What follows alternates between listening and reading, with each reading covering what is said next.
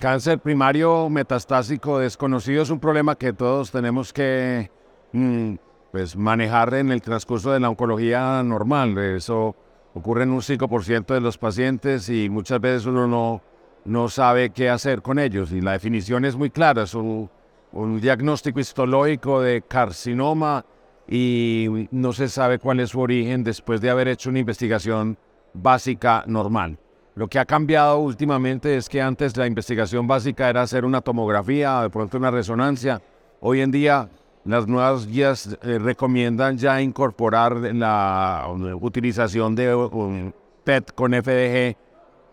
fusionado con tomografía, lo que nosotros llamamos PETAC o PET-CT. Eso es relativamente nuevo y ayuda un poquito a, a establecer la extensión y ocasionalmente nos permite identificar el sitio primario.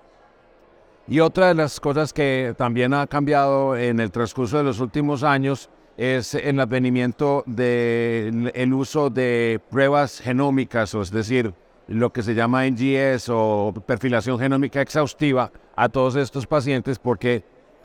dependiendo de diferentes series se encuentran hasta un 30, de pronto un poquito más o un poquito menos por ciento de los pacientes en los que se encuentran eh, mutaciones accionables que potencialmente pueden recibir un tratamiento que de otra manera no sería el apropiado. Esas son unas cosas como más grandes que ha cambiado recientemente.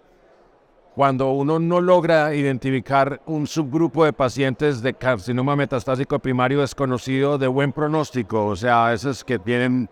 pues, escamo celular de cuello, que se tratan como si fuera un cáncer escamo celular de, de cabeza y cuello, una carcinomatosis peritoneal primaria en mujeres que se trata como un cáncer de ovario, o cosas de esa naturaleza que uno las puede como identificar como un, homologar a un, a un primario y no tiene mutaciones accionables en el NGS, pues sigue utilizándose como primera línea de tratamiento una combinación de quimioterapia con carboplatino, paclitaxel en pacientes con buen pronóstico, con una expectativa de supervivencia de más o menos nueve meses a un año, que es lo que eso, eso no ha cambiado de forma, en forma sustancial. Y eso es más o menos lo que está moviéndose en, en primario desconocido. Siempre recordar, tratar de encontrar alguna cosa accionable que pronto nos pueda modificar un poquito la historia natural de los pacientes.